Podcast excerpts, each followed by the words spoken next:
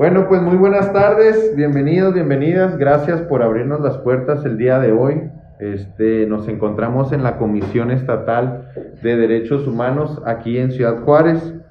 Eh, ¿Qué rollo? ¿Cómo están? Excelente, excelente. Feliz de estar acá acompañándolos el día de hoy. Igualmente, Omar, eh, muchas gracias por invitarme. ¿Qué onda? ¿Cómo andamos? Al contrario, al contrario, es, para mí es un gusto estar, estar aquí.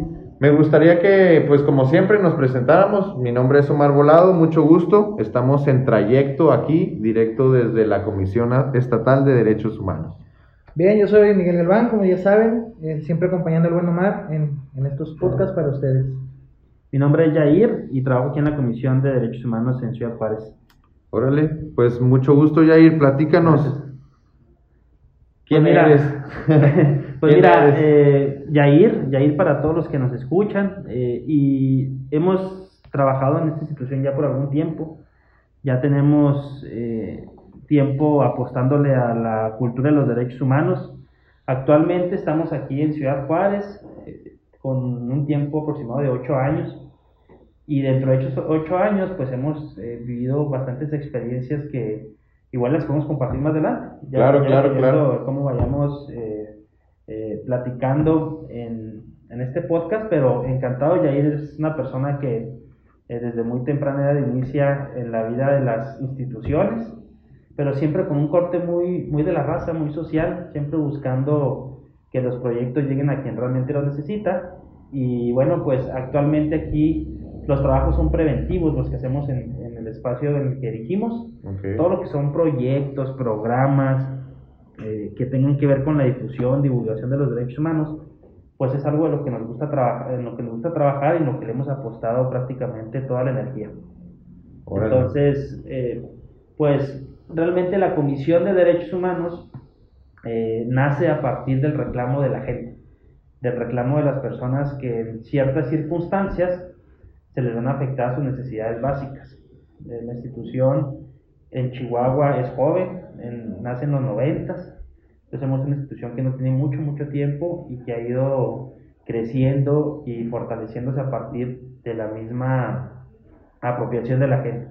Necesitamos que la raza nos escuche, necesitamos que las personas en situación de desventaja, en situaciones de discriminación se acerquen a la institución, porque realmente no sirve nada tener una comisión si las personas no reclaman sus derechos. Entonces creo que es muy importante este rollo de podernos conocer. Yo me, también, como lo dijiste, me da mucho gusto, me da mucho gusto el podernos eh, eh, ver, ver el día de hoy y que de alguna manera podamos compartir eh, las experiencias de la comisión.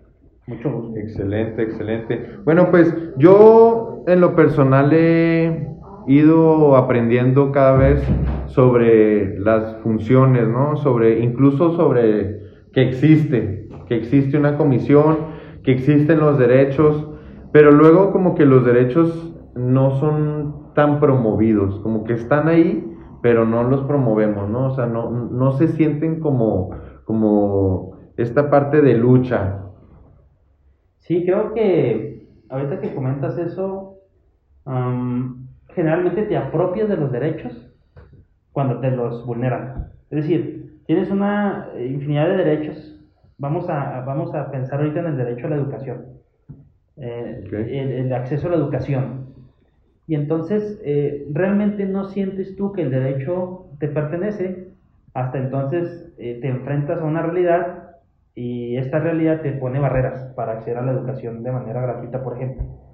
Eh, esta educación básica que es obligación del gobierno, dártela. Es decir, los derechos los sientes propios, hasta entonces te los vulneran o te los violan, o bien a una persona muy cercana le sucede algo. Sí, eso es, eso es muy verdad. Sí, realmente, realmente eh, lo vas a sentir eh, hasta entonces vivas o experimentes una condición desagradable. No, no, no hay otra manera de vivir los derechos sino a partir de ello. Obviamente lo que necesitamos y la gran tarea de la comisión, eh, la gran lucha es que a partir de los diferentes programas que tenemos, a Omar le llegue un programa eh, que esté orientado a la no discriminación y que Omar diga, bueno, soy sujeto de derechos, tengo derechos, Y en alguna ocasión escuché a la Comisión de Derechos Humanos, a su personal, que hablaba de cómo hacer valer mis derechos. Porque también, por ejemplo, yo recuerdo en hace, híjole, yo creo que como unos 25 años fui detenido por seguridad pública. Eh, yo soy de Parral. Ok. Y me, Ah, tocó, pues la, mira. me tocó la Casi- experiencia. Casi, casi paisanos. Ah, ¿sí? ¿De por allá casi, también? casi. Crecí en Santa Bárbara. Ah, pues ahí cerca, la ciudad más antigua del estado. Ahí está, ahí. Y entonces me tocó, fíjense, me tocó la experiencia de ser eh, detenido y puesto a disposición por un juez calificador, porque eh, en aquellos años eh, justo estaba en boga el tema del grafiti. Ok.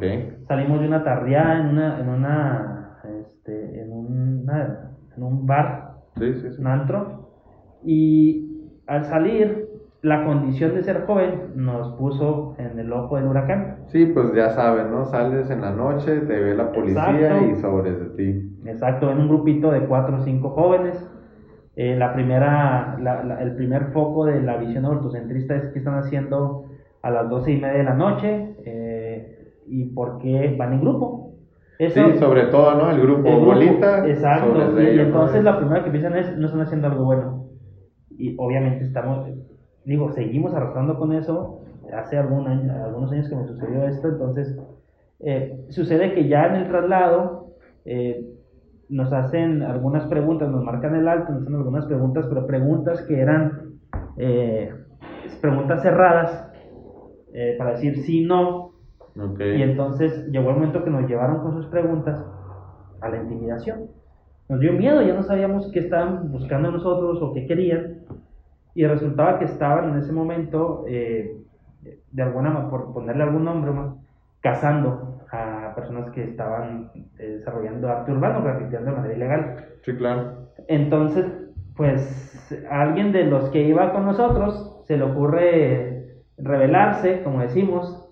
Dice, "Eh, pues, pues, ya estuvo, pues, ya". y entonces fue motivo suficiente Para, para. ah, sí, subió el primero. Y entonces uno de los acompañantes me acuerdo que dijo, bueno, si se llevan a él, nos lleva a todos. Ah, pues no batallamos. Y a todos a- resulta que en, ese, en el trayecto a la puesta a disposición nos iban señalando eh, algunos espacios grafitados, grafiteados, perdón, y entonces decían, ustedes fueron. Y nosotros, obviamente, nos generaba risa al principio, risa, hasta que empezaron ya a generar tortura psicológica y, Intimidación, y intimidación, incriminación, ¿no? Te están incriminando. Totalmente, nos están incriminando. Entonces, ya cuando llegamos a, a ser puestos a disposición del, del juez calificador, me acuerdo que la manera en la que se hizo la entrevista era totalmente fuera de el contexto de la legalidad y por supuesto de los derechos humanos. Entonces, esa experiencia, eh, obviamente, eh, yo la he transmitido en algunas ocasiones, porque hace algunos años yo no tenía la posibilidad de pensar que había una institución donde pudiera ir, y mucho menos que yo ya ir siendo menor de 18 años, siendo un joven, eh, pudiera alguien escucharme y, y- y con atención decir, ok, hubo una posible violación a sus derechos humanos en una detención arbitraria de que inicia ahí y de ahí otras violaciones a sus derechos humanos. Hoy la intención de la comisión es que esta información fluya, llegue por todos los canales que, que se pueda a las chavos, a los chavos, a las chavas, a las personas que nos escuchan, y entonces se sientan en la, en la posibilidad de acudir y, y, como decimos, calar a las instituciones. O sea, tenemos que hacer cultura de la legalidad de alguna manera y no hay mejor mecanismo que usando las instituciones para lo que fueron creadas. Si no estamos Dios quien está Sí, exacto. Yo coincido mucho con eso eh, y empatizo mucho con tu experiencia porque eh, a lo largo de mi trayectoria también en algún momento dado me empecé a meter sin querer queriendo en problemas y pasó mucho tiempo después para que yo me enterara que tenían un nombre, ¿no? Y que se llamaban detenciones arbitrarias. Y que además de ser detenciones arbitrarias, no solamente estaban afectando un derecho, sino estaban violando alguna serie de derechos.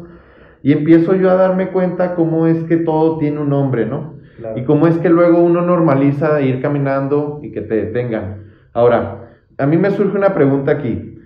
Eh, como jóvenes, eh, se vive un estigma en el tema de, pues del acoso policial, ¿no? Y más en ciertos sectores. Y luego Claro. si a eso le agregas eh, horario, contexto, este, si vas con otra persona o si traes tatuajes o si te vistes de cierta forma, pues a lo mejor es un grupo o es un punto rojo, un, foco rojo como dicen, ¿no? Para que la policía te llame la atención. Eso pudiera ser una, pues una violación a, es una violación a los derechos humanos. Sin embargo, aquí en Juárez, ¿cuáles son los, lo- las, el más, o las denuncias más dadas, Más frecuentes. más frecuentes, perdón, Por sí. las juventudes. O en Eh, términos no, en, en general. Mira, en, en- en- términos generales, digo, sin, sin irnos a la, a la manera, de, de manera muy formal, a la estadística, eh, el mayor número de reclamos en Juárez hacia las autoridades es en el tema de seguridad, eh, el tema de la seguridad jurídica, el tema eh, que tiene que ver con detenciones arbitrarias, que tiene que ver con eh, tratos eh, en ocasiones inhumanos, degradantes, eh, que son tortura, al final de cuentas son tortura, y es el mayor índice de, de reclamos.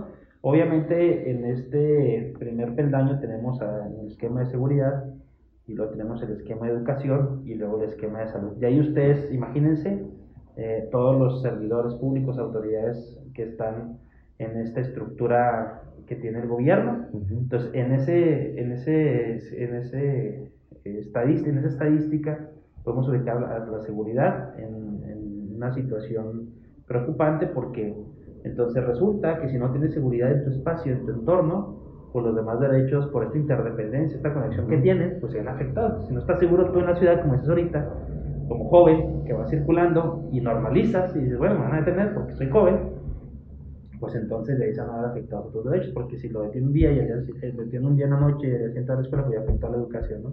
Claro. Si le genera una condición de salud mental, la detención, pues bueno, ya afectó otro derecho. Entonces, realmente eh, es complicada la situación de seguridad y justo esta... O esta si trabaja, o por ejemplo, que llegue a la, a la casa y, eh, pues como siempre, y la- todavía el regañadón de los papás, ¿no? Y no, pues ahora duermes afuera. O, o imagínate... se va, se va acrecentando la violencia hacia el joven en este caso. O la, Y, en el mejor de los casos, digo, que fuera con papá y mamá. Ahorita tenemos a, en el tema de las juventudes, familias jóvenes.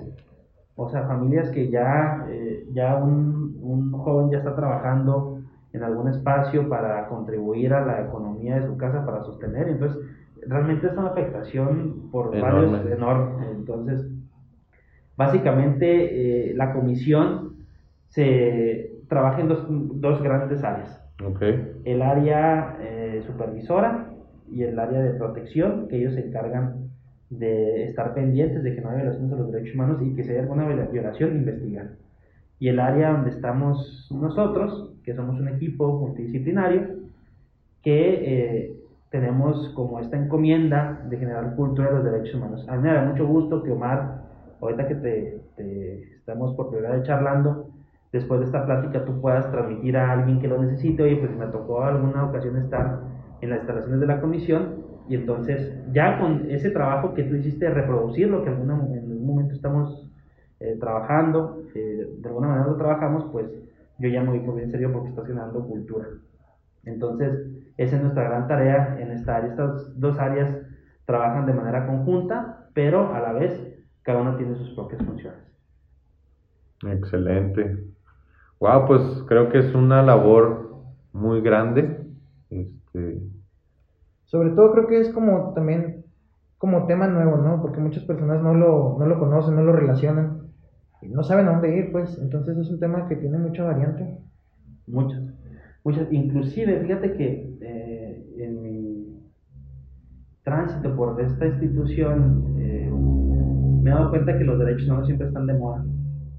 Siempre están de moda los derechos humanos porque si no es por alguna situación eh, en temas de salud, de seguridad, educación, pues surgen otros, medio ambiente, a la expresión, al libre tránsito. claro. Entonces realmente, realmente eh, los derechos humanos, si los vemos así como en retrospectiva, vamos a, a darnos cuenta que tiene esta característica de ser la obtención de un triunfo, triunfo social. O sea, a partir de la lucha social, a partir de, de que las personas escuchan sobre sus derechos, pelean por ellos y entonces ya se genera una condición de obligación para quienes tenemos esas obligaciones, que somos el gobierno.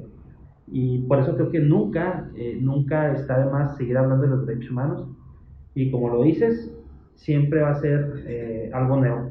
Sí, Hablar de los derechos humanos siempre va a ser algo nuevo y un abanico enorme, ¿no? Sí, porque pues te digo, o sea, en mi caso, ¿no? No, no, no me gusta, me gusta saber de, sobre los derechos, mas sin embargo nunca me he puesto a sentarme y a leer, oye, esto es para ti, esto puedes hacer, esto no puedes hacer. Como dices, hasta que se presenta la... la, la Hasta que no tienes la bronca hasta que- encima, hasta dices, ah, es- hasta que no te duele, vas Ándale, doctor. ándale. ¿no? Esto es así. Pero bueno, ¿eso es un problema social? ¿O es un problema de qué? Es un problema cultural. Cultural, Cultural. Creo que yo se lo atribuiría al tema cultural, es decir, cómo nos forjamos. Ahorita mencionabas cultura, le- cultura de la La legalidad. Yo creo que es un tema que a lo mejor debería de estar incluido ¿no? en, en- en- dentro de la escuela, ¿no? A lo, a lo, a lo largo de tu carrera este, como estudiante. Fíjate que hace algún tiempo en la secundaria, hace como 10 años, en tercer- cuando entraban a la educación secundaria, les daban eh, la opción de tener tres materias optativas. Una era cultura de legalidad, otra era historia de Chihuahua y otra, híjole, disculpa, no me acuerdo, creo que era algo como civismo. Ujú. Cívica y, cívica y ética, Algo así, ajá, eran, eran tres materias y ruego me disculpen si no es de la última, pero los otros sí son Pero- seguramente, sí, sí, ¿no? sí. Entonces, tú escogías. Entonces, cultura y la legalidad era una materia que estaba como optativa en secundaria, ahorita que tú decías, era una propuesta buenísima. Y, y, y termina por decir, no, vamos a dar la historia de Chihuahua a, a todas y a todos los alumnos. Ahorita realmente no sé cómo está el esquema educativo en estas optativas, pero hubo un momento en que se instauró el, el tema de cultura y legalidad, porque creo que sí, Incluso creo Es que importante. está como una competencia, ¿no? Este, ya en nivel medio superior yo lo ubico en una competencia. Sin embargo, yo el contenido que percibo de cultura de la legalidad es, es una cuestión de... Es como cuando nos, es como cuando nos enseñan que existen las cosas, pero no para, no nos enseñan a usarlas. ¿ok? ¿sí? Entonces, en este sentido, ¿cómo es que vamos al doctor hasta que nos duele la muela y no antes? Yo creo que el tema de los derechos humanos es este, pues, primero que nada reconocerlo, ¿sí? Y reconocerlo ante los demás, reconocerlo ante los demás en el sentido, en el sentido que, que pueda aportar a la prevención, ¿no? El- en- es decir, cómo yo conozco mis derechos y los conozco para protegerme, para proteger a los demás. Pero esta cultura de la legalidad también tendría que impulsar al, oye, hay que denunciar, Claro. Oye, hay que quejarnos. Por ejemplo, yo la otra vez, a lo mejor voy a relacionarlo con un tema muy, muy simple, pero pedí Uber Eats y me llegó mal el pedido. Y yo por no hacer la emoción, Te lo quedaste. pues me lo quedé y le puse hasta el like, ¿no? De bien, me entrega bien. Y haciendo la reflexión ahí es, ¿por qué no dices que no te llegó bien? ¿Por qué no dices que pues estás inconforme, que no pagaste por eso? Entonces yo hice una reflexión, yo dije, bueno, pues es que así estamos en muchos ámbitos, ¿no? Ujú. ¿Cómo es que luego no denunciamos algo mínimo o no utilizamos las instancias como deberíamos de, de a lo mejor hasta de asesorarnos, de vincularnos, de saber cómo, por dónde, si, es, si, si me están violando los derechos o no me están violando los derechos, ¿no? Entonces, en este sentido, pues habrá que seguir promoviendo los derechos, no hay más. Así es. No hay más, creo que de eso se trata, de la, de la misma promoción y, y divulgación, ¿no? que a Así final es. de cuentas es... Es importante. Y ahorita que pones el ejemplo, por ejemplo, de Uber Eats, imagínate muchos ejemplos en la vida cotidiana de, de los que estamos en un espacio de convivencia social, donde estamos todos los días interactuando con la raza y nos vemos, ve- vemos, vemos injusticias, vemos eh, eh, condiciones ilegales eh, que las normalizamos y ahí está, la, ahí está la bronca, no está el problema. Realmente llegamos a un punto en donde vemos a nuestro alrededor la ilegalidad, vemos la injusticia, vemos la discriminación, vemos la desigualdad y nos parece tan normal porque convivimos en un espacio donde pareciera que mucho lo vemos normal. Pero cuando alguien reclama, entonces todos los demás nos hablamos y bueno, pero ¿cómo le hace emoción? O sea, el Uber Eats, pues no fue error del Uber Eats al final, fue de la tienda y entonces tengo que rezar. Entonces, si denuncio la discriminación, me voy a meter en una bronca porque voy a tener que invertirle tiempo. O si, o si me meto yo en un acto discriminatorio de una persona con discapacidad, no estoy dando chance de que se pare en una rampa y yo le voy y le digo a la persona que está obstruyendo la rampa, pues hasta me arriesgo a que me la haga emoción. Entonces, realmente no nos hemos arriesgado lo suficiente como para cambiar la condición de eh, ilegalidad. Pero ojo, también hay que ser muy claros, Omar, porque ahorita que decías, no todo, no todo lo que es legal, o sea, no, porque ¿quién construye las leyes? Al final las leyes las construimos eh, nosotros las personas, ¿no? De alguna manera eh, contribuimos a la construcción de leyes. Tenemos representantes en las cámaras de diputados, con los regidores, con los presidentes municipales, entonces ellos generan esta condición de convivencia social a partir de las leyes. Pero ¿cuántas veces nos hemos topado con que hay leyes que son injustas? Sí. O que una ley tapa la otra y le, y le, da apertura a. es una bronca. Entonces tú, ah, bueno, pues yo me escucho mal hablar de legalidad. Bueno, sí, pero también siempre hay que estar cuestionándonos qué tan legal puede ser una norma, una ley.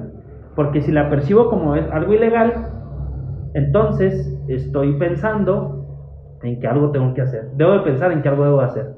Debo de generar un acercamiento con alguna institución a que me asesore y decirle, oye, ¿cómo le hago yo para que una persona mayor que trabaja en un centro comercial como empacador tenga derechos por el simple hecho de estar prestando un servicio y que no le nieguen la oportunidad de un servicio médico, por ejemplo?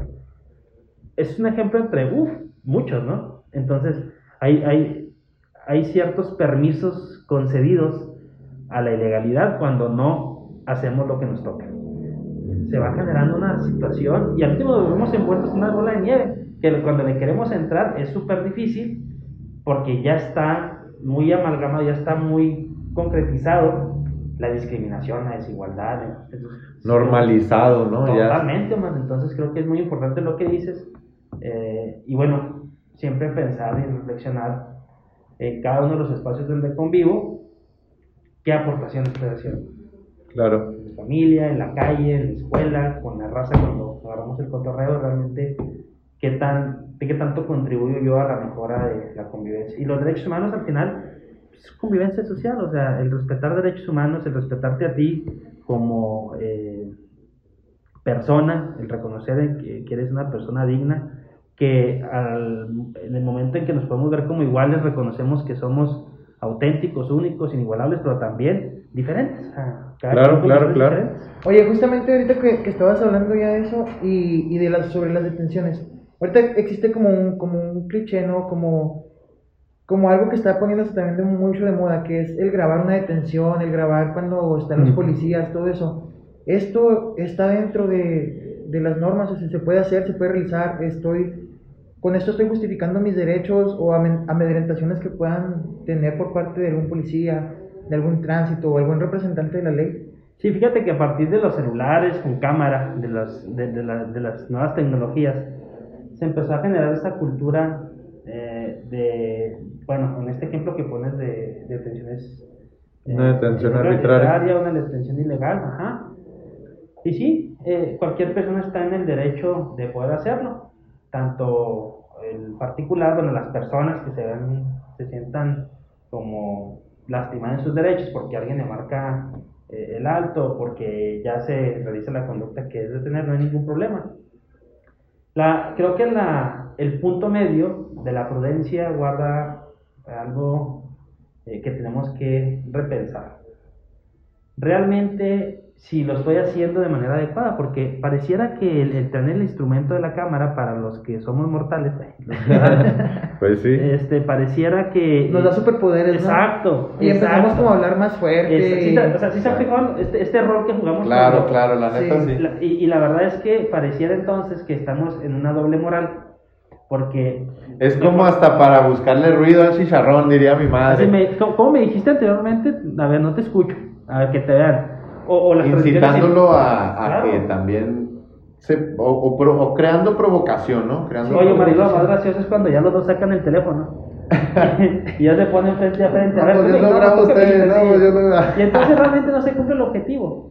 El objetivo es, al final, creo que yo destacaría la labor también de, de buenos agentes preventivos Claro. eh, y también avalaría a los buenos, a, las personas que realmente no cometieron ningún acto ilegal. Pero de ahí, yo creo que tendríamos que echarnos un clavado a realmente qué buscamos cuando sacamos el aparato celular, o sea, cuál es la pretensión real de sacar el celular y grabar el servidor público. Evidenciar, evidentemente, va implícito, pero ¿qué quiero evidenciar? O sea, ¿y cuál, cuál es el objetivo de evidenciar? Como decías tú, parece que se, parece que se desvirtúa cuando ya alguien saca un celular.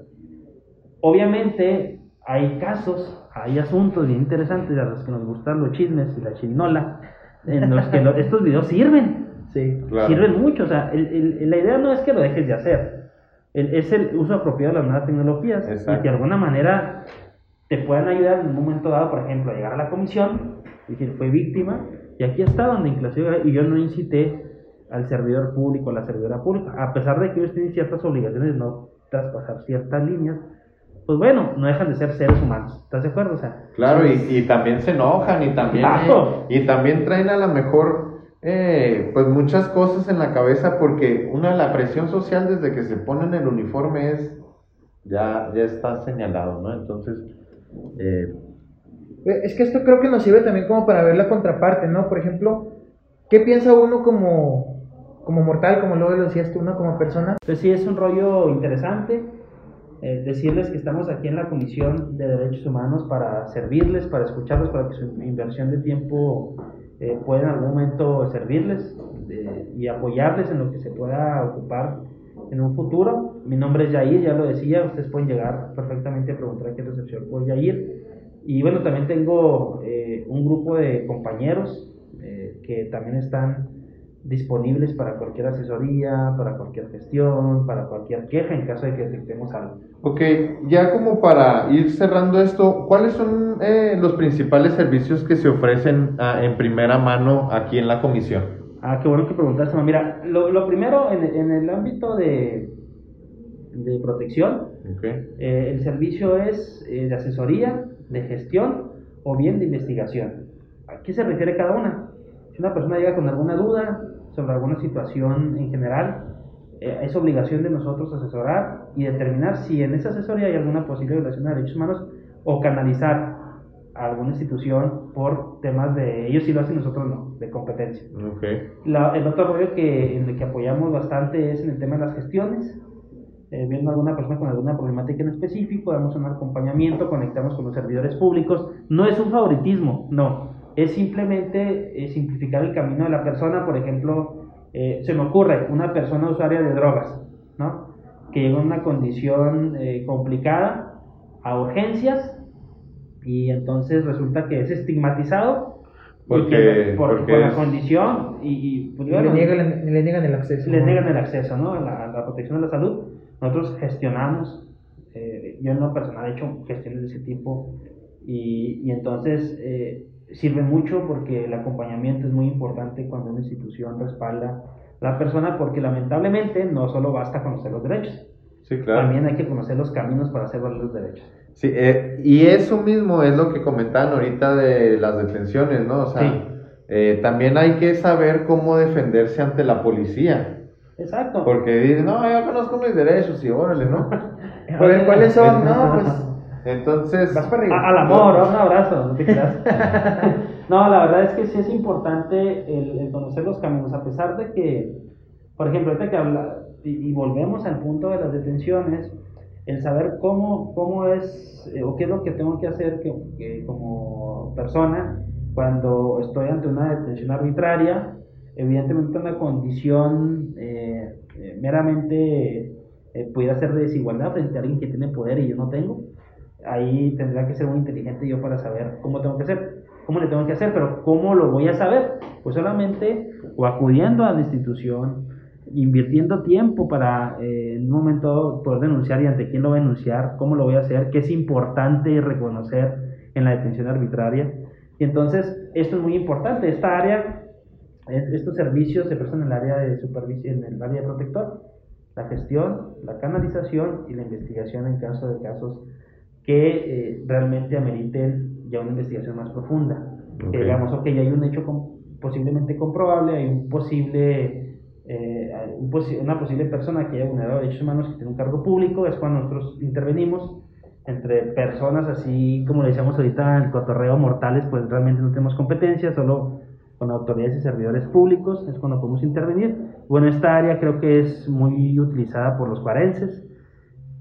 Las vías de, de contacto con la comisión puede ser de manera personal, puede ser vía telefónica, puede ser por internet. ¿La comisión trabaja de manera inmediata o...? O se abre una carpeta y empezamos... Depende. Con lapsos. Hay que escuchar el asunto. Okay. Hay violaciones que pueden ser graves y pueden seguir continuando si no le ponemos un hasta aquí. Okay. Ahí eh, puede emitir, puede solicitar la comisión a la autoridad que emita medidas cautelares Imagínense ustedes a un chavo que no lo dejan entrar a la prepa porque no pagó la cuota de inscripción. Si yo le sigo negando el acceso a la educación, va a ser dificilísimo recuperarle o restaurarle esos derechos vulnerados. Entonces lo que le decimos a la autoridad es, oye, necesito que este niño siga, esta niña, este adolescente, siga eh, acudiendo a la escuela hasta entonces resolvamos cuál es la situación, pero por lo pronto no le estés repitiendo el acto porque entonces vamos a batallar para reponérselo. Son violaciones graves, ¿no? Violaciones que no vamos a poder restituirles. Hay algunas otras que ya son asuntos eh, que ya es una conducta realizada, que hay un tiempo determinado para que la comisión resuelva. O sea, son diferentes asuntos. Lo importante, lo importante es acercarse. Lo importante es acercarse, claro. Así es. Como dicen por ahí, no, el primer paso es llegarle. Sí, y darle confianza, hombre creo que, miren, las instituciones se renuevan eh, periódicamente, es decir, eh, hay personas que están cambiando, entonces también recordemos que las instituciones las hacemos las personas, claro. con toda una situación que traemos atrás, entonces muchas veces esas condiciones no pueden ser, pueden ser buenas o no pueden ayudar mucho a la institución, pero la realidad es que tenemos obligaciones que no nos pueden, eh, no nos dan oportunidad de decir, lo, le voy a ayudar, ahora no lo va a ayudar. Entonces eso es muy importante. Esa primera área, entonces, la segunda rápida es el área de, eh, la, que estamos nosotros eh, trabajando, que es esta área donde ya nos acercamos eh, particularmente con alguien que lo solicita, algún taller, algún seminario, alguna charla, todo, todo, lo que sea en el esquema preventivo, programas, elaboración de protocolos, bueno, infinidad de situaciones en las que podemos participar. Pero, insisto, lo importante es acercarse, no tenemos la obligación de orientar a la raza. Excelente. Bueno, pues sin más preámbulo, muchísimas gracias por tus palabras. Me parece que habrá que reprogramar otros, otras, otros minutitos para temas más específicos. Traemos entre manos las detenciones arbitrarias, probablemente sea nuestro siguiente número. Órale, no, pues Muchas gracias. Un gusto conocerlos. Excelente. estamos aquí a la orden. Mike, gracias. Mike, Omar. Nos vemos. Yair Omar, gracias. Este, les agradezco el espacio y el tiempo y pues nos vemos en otra ocasión. Chao. Nos escuchamos. Ah, Hasta luego. Chido, man. Gracias.